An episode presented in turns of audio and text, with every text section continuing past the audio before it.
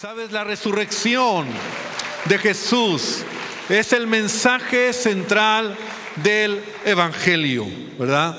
Es la razón por la cual tú y yo estamos aquí.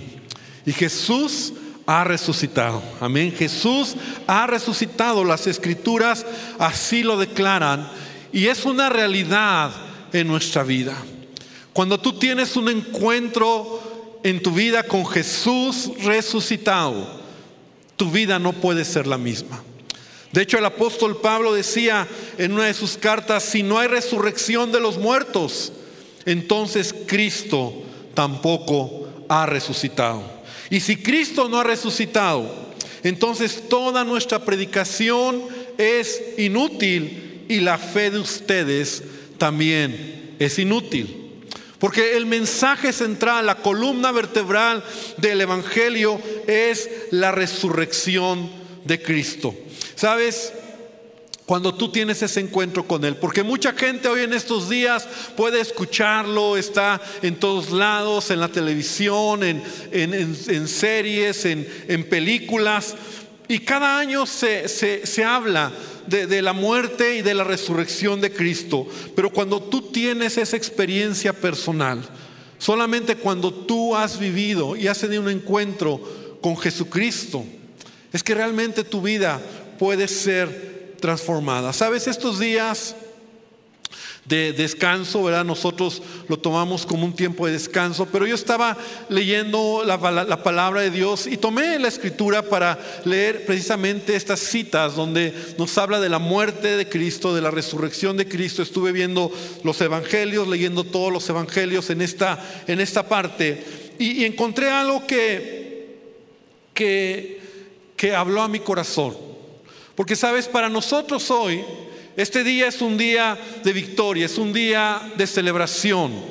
Pero dos mil años atrás, cuando Jesús murió, no lo fue así para sus discípulos ni para la gente que estaba cerca de Jesús. De hecho, encontramos en la Biblia cómo Jesús explica a sus discípulos, anticipa a sus discípulos que él iba a morir y que él resucitaría pero ellos no lo entienden. Ellos no, no, no sé, sus ojos estaban cegados, tal vez porque en su mente no cabía la idea de que Jesús iba a morir y a resucitar. Pero mira, hay unas escrituras muy interesantes. En, en Marcos capítulo 8, y por favor abre tu Biblia, Marcos capítulo 8, en el versículo número 31. Y todos conocemos esta historia de Pedro cuando reconviene a Jesús y, le dice, Señor, es que yo no sé si es lo mejor que tú mueras, pero mira lo que dice Marcos 8:31. Y comenzó a enseñarles que le era necesario al Hijo del Hombre padecer mucho y ser desechado por los ancianos, por los principales sacerdotes, por los escribas y ser muerto y resucitar después de tres días. Ahora lo que sigue me sorprende, estoy leyendo la nueva traducción viviente. Esto les decía claramente. O sea, se los estaba explicando con, con claridad. Yo tengo que morir. Y tengo que padecer y tengo que morir durante por tres días y luego resucitar. Y entonces Pedro le tomó aparte y comenzó a reconvenirle pero él volviéndose, mirando a los discípulos, reprendió a Pedro diciendo, quítate de delante de mí, Satanás, porque no pones la mira en las cosas de Dios, sino en la de los hombres. Ahora Pedro, y todos lo hemos escuchado, ¿verdad? Pero para mí Pedro representa a todos los discípulos. O sea, todos tenían la misma idea. Señor, ¿cómo tú vas a morir? No es lo mejor. En otro evangelio, en el evangelio de Marcos capítulo 9, versículo número 31, bueno, adelantito, dice, porque deseaba pasar más tiempo con sus discípulos y enseñarles. Jesús quería estar más tiempo con sus discípulos. Jesús quería tomar tiempo para enseñarles que, y les dijo, el Hijo del Hombre será traicionado, entregado en manos de sus enemigos, lo matarán, pero tres días después se levantará de los muertos. Y mira lo que dice el versículo 32. Y ellos no entendieron lo que quería decir. Los discípulos no lo entendían. Jesús se los estaba explicando y es sorprendente ver cómo ellos no lo habían entendido. En Lucas capítulo 18, versículo 31, otra vez vemos a Jesús en esa insistencia. Y estoy leyendo la nueva traducción viviente. Dice, Jesús llevó a los doce discípulos aparte y les dijo, escuchen, subimos a Jerusalén donde todas las predicciones de los profetas acerca del Hijo del Hombre se harán realidad y será entregado a los romanos, se burlarán de él, lo tratarán de manera vergonzosa y lo escupirán, lo azotarán con un látigo, lo matarán, pero al tercer día resucitará. Sin embargo, ellos no entendieron nada de esto. La importancia de sus palabras estaba oculta de ellos y no captaron lo que decía. Los discípulos no lo entendían. Por eso cuando Jesús muere y todo el proceso de, de su muerte, los discípulos realmente de todo corazón se sorprendieron. Ellos no lo entendían, no lo esperaban, no, no, no lo veían venir. Entonces cuando Jesús muere para los discípulos es un golpe tan fuerte. Bueno, ya sabemos lo que sucedió. Todos salieron huyendo. Pedro niega, niega a Jesús, pero todos los discípulos desconcertados, confundidos, con miedo, porque, porque Roma, ¿verdad? El ejército romano está matando a un judío. Porque se está involucrando los romanos. Toda, todo eh, el pueblo judío, ¿verdad? En esta región, en Jerusalén, que era mayoría, pero se está involucrando a, lo, a Roma, a, los soldados romanos, para matar a un judío porque no era la costumbre matar a judíos, sino era la costumbre matar a romanos porque esa era la cultura romana. Y entonces fue todo un, un, contexto de desconcierto, de temor, de qué ha sucedido. Y lo único que los discípulos entendieron en ese momento es, nuestro maestro ha muerto. O sea, es lo que ellos entendieron. Cuando Jesús muere, salieron huyendo. Y ellos lo único que tenían en su mente es, nuestro maestro ha muerto de una manera vergonzosa, humillante, injusta, pero Jesús ha muerto.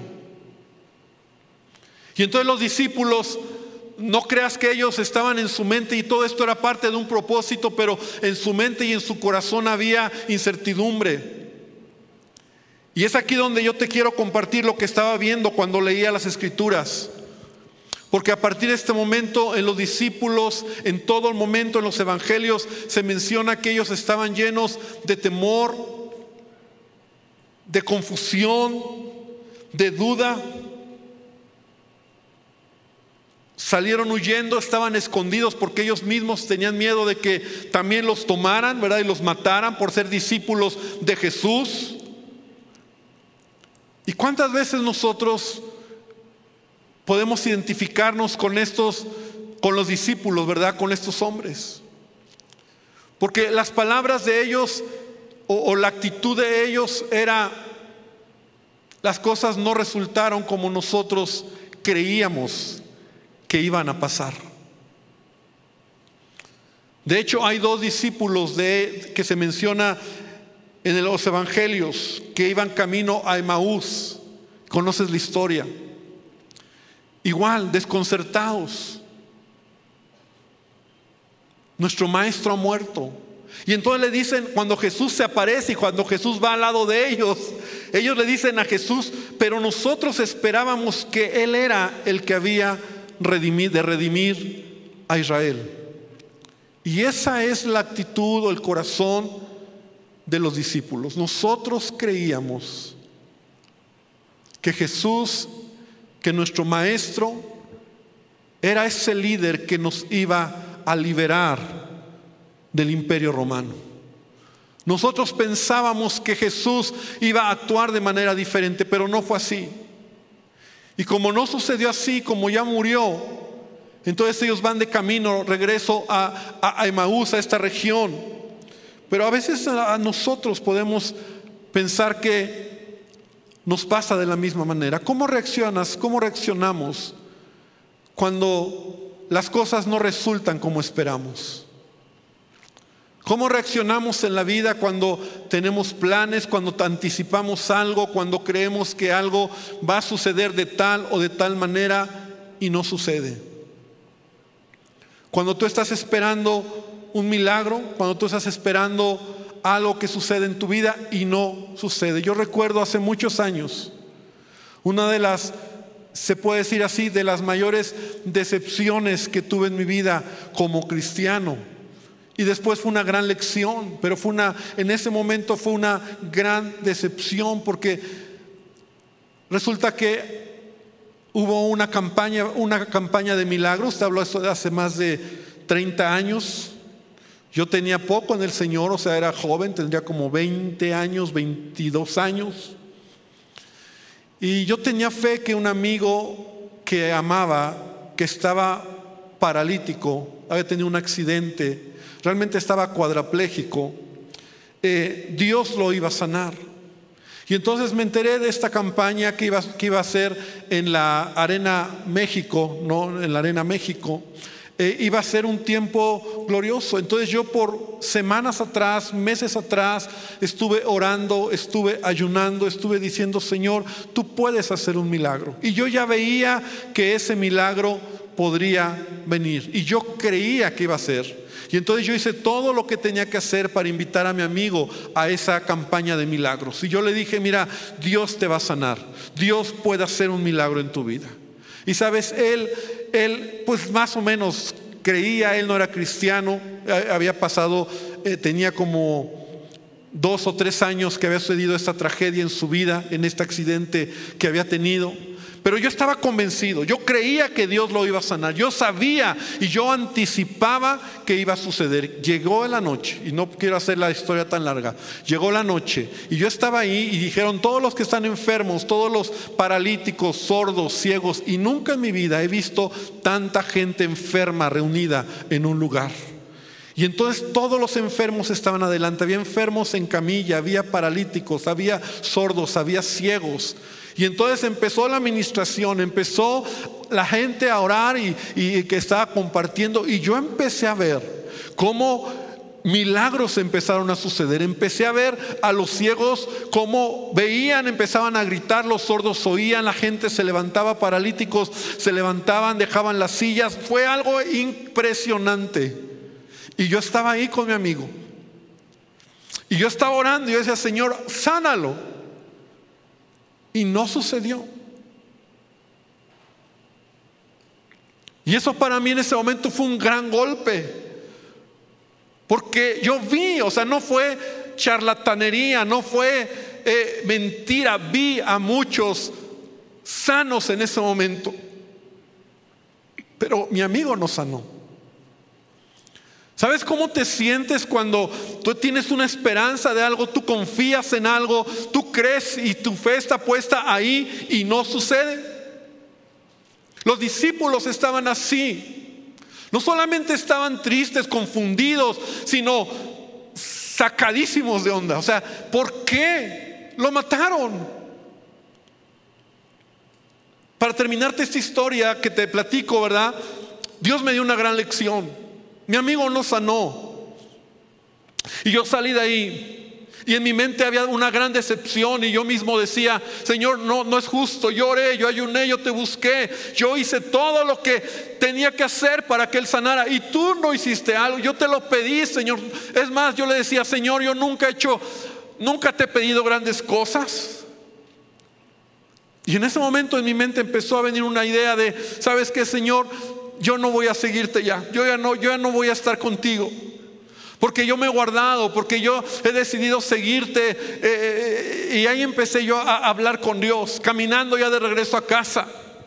Me acuerdo que de ahí de, de, la Arena México, que está por el centro, me fui caminando hasta el camión, hasta el metro Chapultepec. Y todo ese tiempo llorando, triste, caminando y hablando con Dios. Y mi decisión era, ya no te voy a seguir, Señor. Voy a hacer de mi vida ahora todo lo contrario. Voy a, voy a disfrutar la vida, entre comillas. Porque tú me fallaste. Porque yo creí que tú podías hacer algo y no lo hiciste.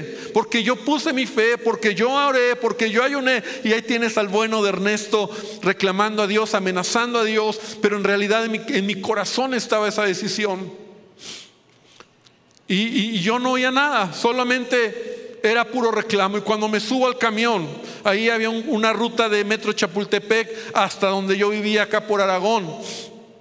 Cuando me subo al camión para, para regresar, ya era muy noche, era el último camión. Recuerdo que nunca se me va a olvidar que ahí por el Metro Chapultepec unos jóvenes estaban asaltando a otra persona. Y yo pasé por ahí así como diciendo, ojalá también me asalten. Y estaba muy mal, muy muy impactado de lo que había sucedido en mi vida. Subo al camión, creo que era el último camión. No había gente ya. Me siento en el camión y voy llorando, voy triste, voy enojado, voy confundido. Y cuando levanto la vista, en ese camión había un letrero fosforescente que decía, Dios te ama. Y cuando vi eso, comencé a llorar. Porque entendí que a pesar de todo Dios me ama. Y le pedí perdón a Dios. Y en ese momento Dios habló a mi corazón. De verdad sé que fue Él. Y me dijo, tienes que aprender algo. ¿Estás dispuesto a seguirme a pesar de toda circunstancia? Porque las cosas no van a ser como tú quieres siempre. Hay cosas que no vas a entender. Hay cosas que no vas a comprender, pero yo siempre voy a estar contigo. Yo siempre voy a estar ahí. Fue una lección que marcó mi vida, que nunca se me ha olvidado y me estaba preparando. Yo sé que Dios me estaba preparando para todo lo que vendría adelante en mi vida. Pero sabes qué? Yo, yo te platico esto porque yo pienso que de una manera todavía peor estaban los discípulos confundidos, enojados, tristes. ¿Qué pasó? Esperábamos que Él nos liberara, ya se murió. Ellos no esperaban, ellos no, no entendieron que Jesús iba a resucitar. Ellos no lo esperaban. Esto es sorprendente porque en los evangelios tú puedes ver la actitud de los discípulos. Y sabes que a veces en nuestra vida así está. Cuando, cuando tus circunstancias son diferentes a lo que tú anticipas. Entonces cuando algo pasa en tu vida y yo no sé si esta mañana alguien puede decir, sí, pastor, yo me identifico, ¿verdad? Cuando las cosas no resultan como esperas, cuando tus sueños han desmoronado, cuando haces planes y se vienen abajo, cuando la muerte ha tocado tu puerta de manera inesperada, cuando hay cosas que te confunden, y preguntas, ¿por qué pasa? Y así estaban los discípulos. Y entonces los discípulos, ven conmigo otras escrituras. Mateo capítulo 28. Una vez que Jesús resucita, porque Jesús resucitó, dice la palabra que el primer día de la semana Jesús resucitó. Ahora, si las mujeres María Magdalena, la madre de Jesús y otras mujeres fueron las primeras que llegaron. Ahora, ellas llegaron no porque esperaban que había resucitado. ¿Recuerda la historia? ¿Por qué llegaron? Porque llegaron para ungir el cuerpo de Jesús. Es decir, tan rápido había sido la muerte y todo lo que había sucedido y, llegaba el día de reposo que tuvieron que meter a Jesús rápido al, sepulcro y, y ahí quedó. Y entonces las mujeres van a ungir el cuerpo como diciendo para que, para que esté bonito, como poner, a poner florecitas, a poner el lugar bonito, no esperando que Jesús había resucitado. Ninguno de ellos esperaba que Jesús hubiera o iba a resucitar. Para ellos se había perdido toda esperanza. Y esto es muy importante notarlo en los evangelios. Porque entonces Jesús resucita y cuando Jesús se levanta de la muerte, Jesús se presenta a sus discípulos.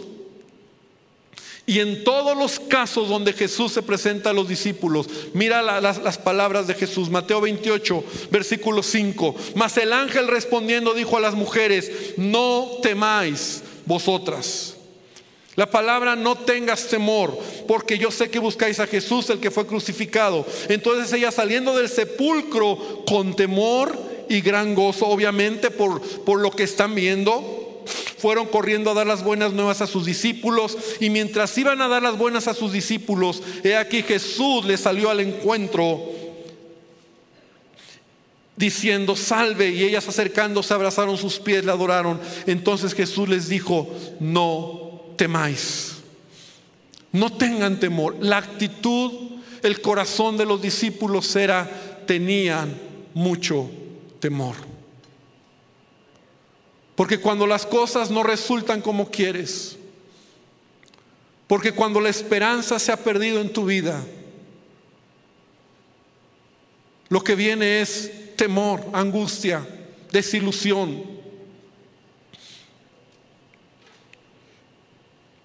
Dice la palabra en Marcos 16, 9, habiendo pues resucitado Jesús por la mañana, el primer día de la semana, apareció primeramente a María Magdalena, de quien había echado siete demonios, y yendo ella lo hizo saber a los que habían estado con él.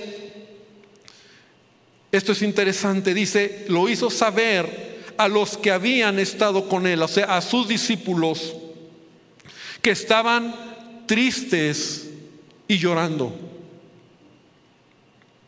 tristes y llorando. Y ellos cuando oyeron que vivía y que había sido visto por ella, no lo creyeron. Porque a veces cuando los problemas nos vienen, ya no quieres creer, ya no quieres seguir adelante. Juan capítulo 20, versículo 19 dice, cuando llegó la noche, y perdón que estoy avanzando tan rápido, pero es importante leer estos versículos, cuando llegó la noche de aquel mismo día, Juan 20, 19, el primero de la semana, estando las puertas cerradas en el lugar donde los discípulos estaban reunidos por miedo de los judíos. Otra vez Juan nos relata o, enfatiza la actitud de los discípulos. Temor, miedo, incredulidad. Esa es la actitud de estos hombres, de los doce, de los once, pues, porque Judas ya se había matado, pero o todos los que estaban ahí, Miedo, miedo de los judíos. ¿Miedo de qué? Miedo de que los mataran. Miedo de que los tomaran también como, como parte de esa secta y también los mataran. Y vino Jesús y puesto en medio les dijo, paz a vosotros. Marcos capítulo 16, en el versículo 14, dice, finalmente se apareció a los once, estando ellos sentados a la mesa, y les reprochó su incredulidad y dureza de corazón, porque no habían creído a los que le habían visto y resucitado. Escúchame bien esto, esto es muy interesante. Porque cuando Jesús se aparece a sus discípulos, a las mujeres, a, a los dos, en diferentes momentos. Si hay algo que Jesús les está diciendo es no tengan temor. No tengan temor. Pero cuando Jesús viene aquí en este en esta cita dice que él él no les reprochó que lo habían dejado. Él no les reprochó que habían salido huyendo, que estuvieran escondidos. Él no les reprochó que lo hubieran traicionado. O sea, él no, Jesús nunca les reprocha ninguna actitud de ellos en cuanto a su manera de responder o de reaccionar en el momento en que Jesús murió. Y sabes, esto me habla del gran amor de Dios. Te voy a decir algo, iglesia. Al Jesús que tú y yo adoramos, te ama, nos ama a pesar de nuestras malas decisiones. Él te ama a pesar de tus errores. Él te ama a pesar de que a veces sales corriendo, a veces sientes que no logras ser o hacer lo que Él te pide o lo que Él te dice. A veces tenemos la idea de un Dios que nos está reprochando, que nos está condenando, que está esperando que nos equivoquemos para, para, para destruirnos, para, para pagarnos mal. Jesús cuando se aparece a sus discípulos no les reprocha nada. No les dice, ¿por qué me dejaron?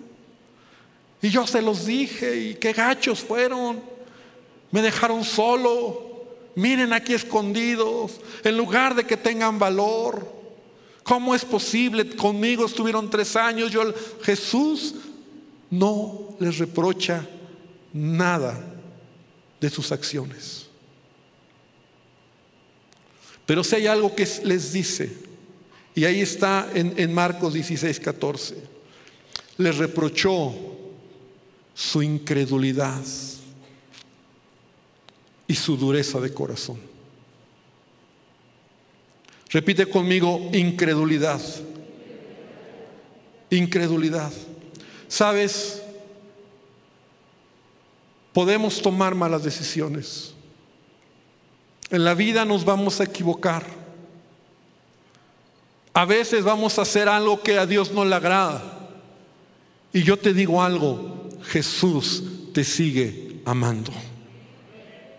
Pero si hay algo que Jesús ya no puede hacer, es cuando tu corazón se llena de incredulidad. Cuando tu corazón se endurece.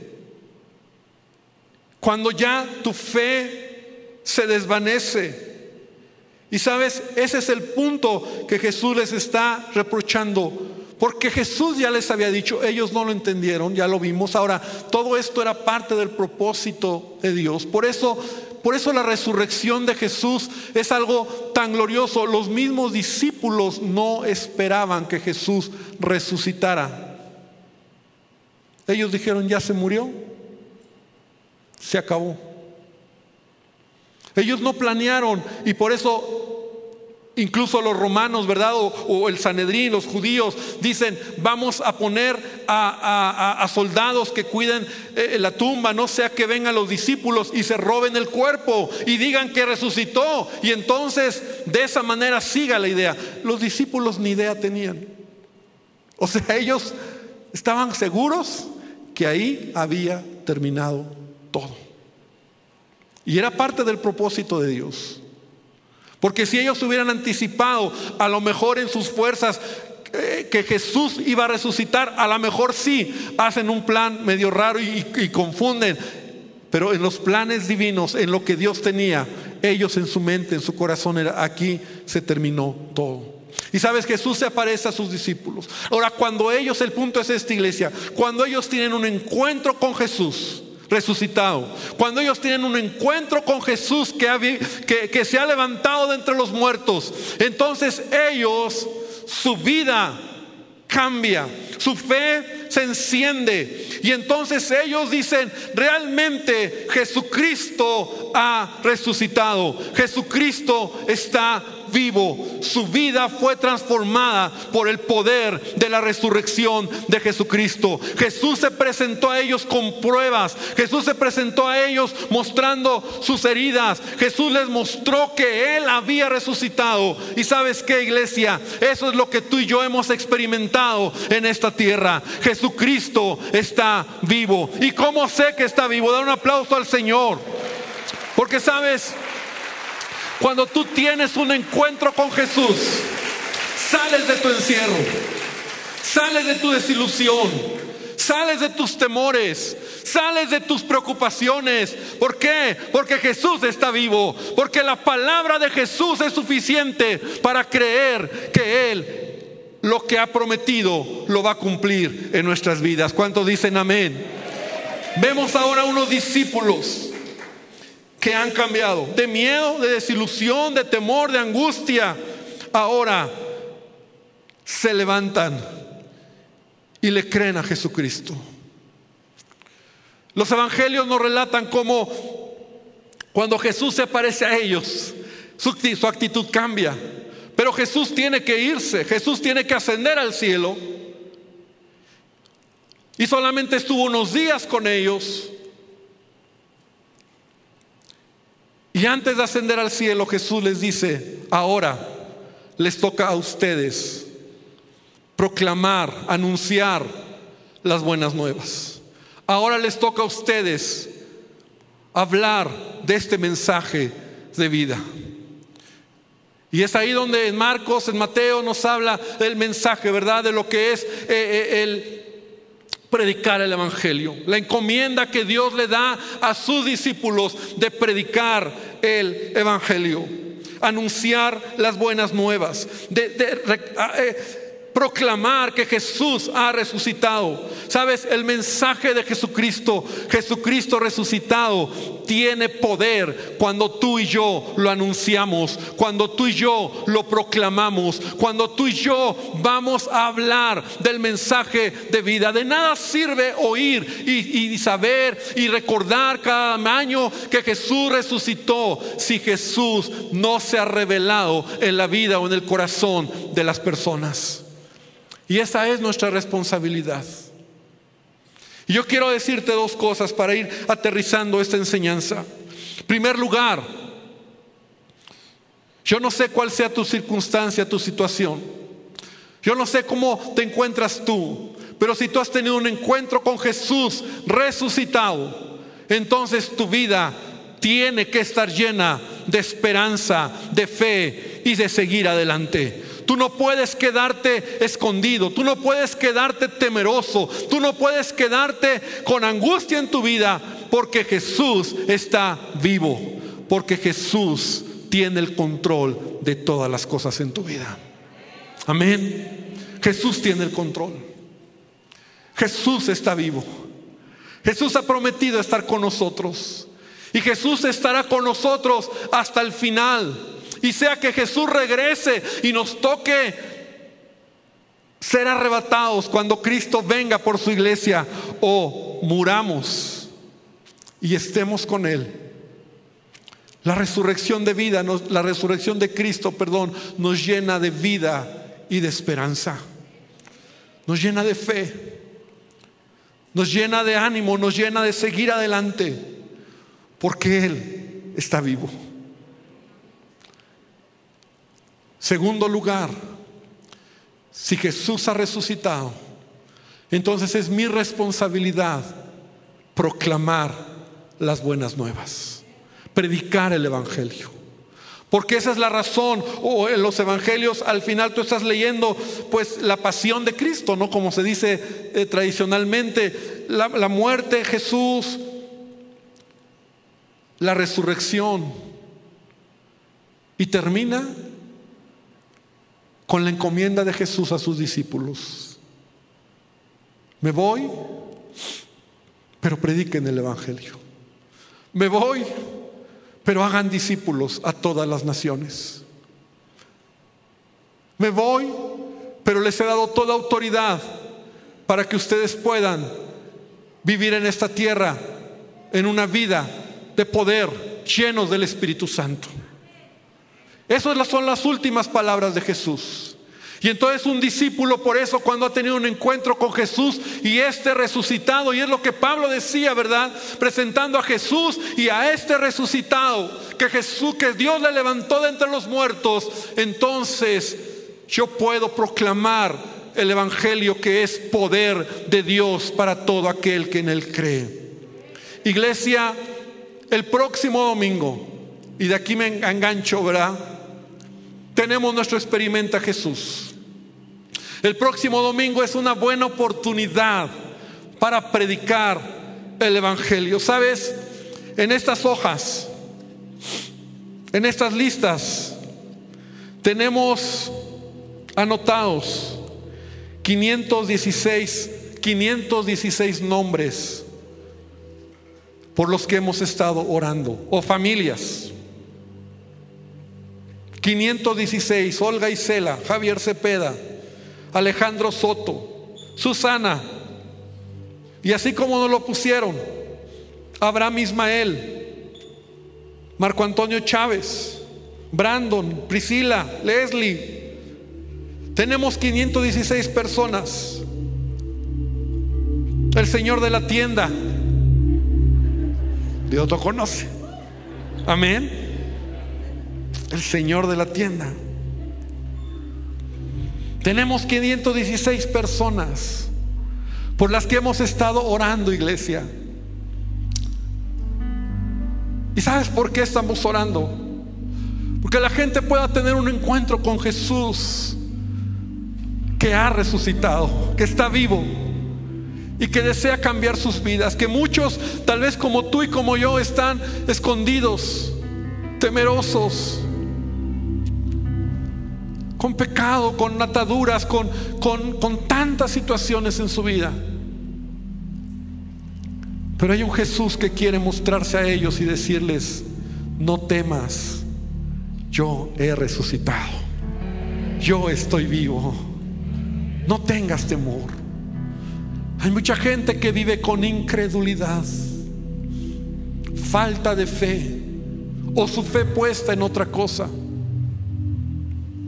Y es la oportunidad que tú y yo tenemos, querida iglesia, el próximo domingo para anunciar el Evangelio. Yo quiero invitarte para que podamos ser esa iglesia que, que va y traemos, invitamos a las personas por las que hemos estado orando. El próximo domingo, y para ustedes que son de la primera reunión, Queremos decirles que a las 9 de la mañana será nuestra primera reunión. Vamos a tener únicamente dos reuniones el próximo domingo. Va a ser a las 9 de la mañana y a las 12 del día. Y creemos que va a ser un tiempo maravilloso, pero si tú vienes a esta reunión, tú puedes traer a tus invitados a esta reunión. Bueno, si quieres al mediodía también puedes elegir la de mediodía más tarde. Próximo domingo es un domingo especial. Vamos a, a, preparar todo para que nuestros invitados se sientan especiales en este lugar. Queremos proclamar las buenas nuevas. Y yo te quiero invitar hoy, hermano, para que podamos nosotros entender la responsabilidad que tenemos. Quiero terminar esta, esta mañana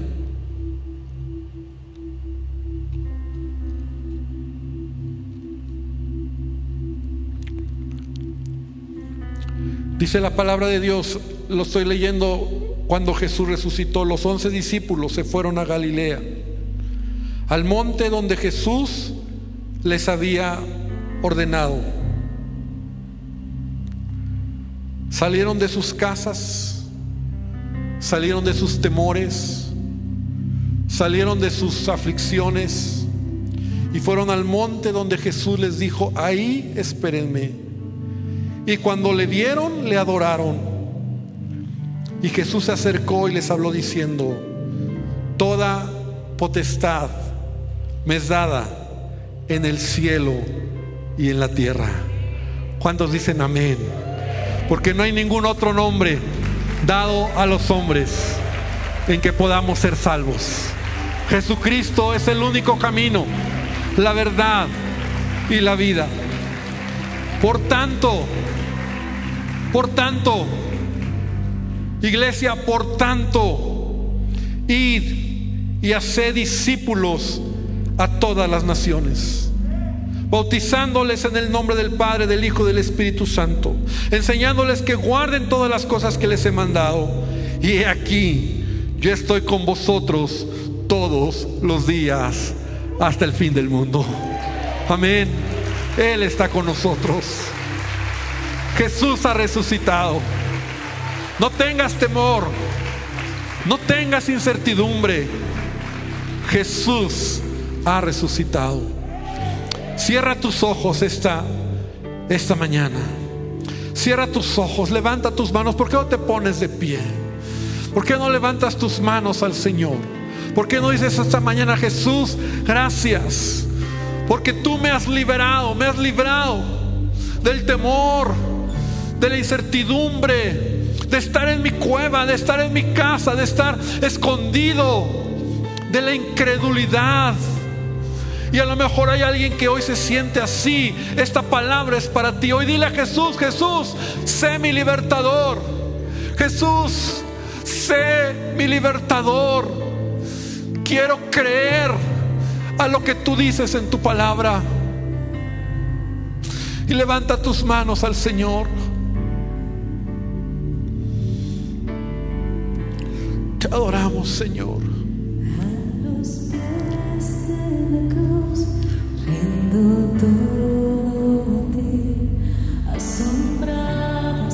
Entrégaselo a Él todo. asombrado estoy. Cuando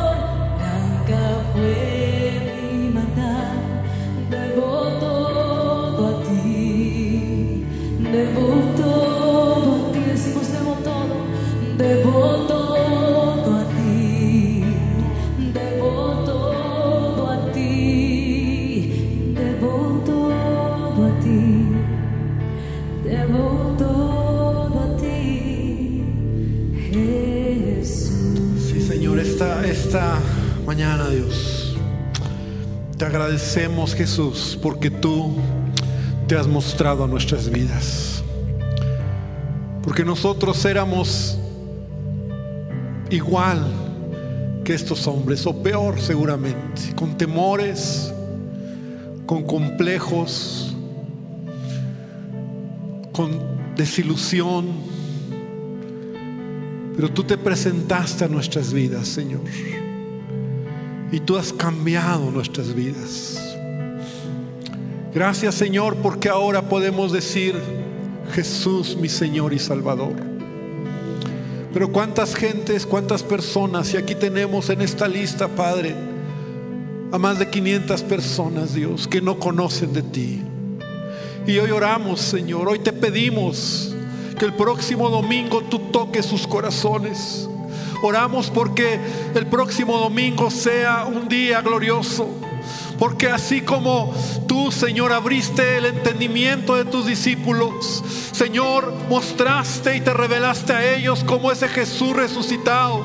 Señor, de la misma manera tú te muestres a cada persona que está en esta lista y que vendrá el próximo domingo a oír de un mensaje de esperanza. Oramos, Señor, porque tú te glorifiques.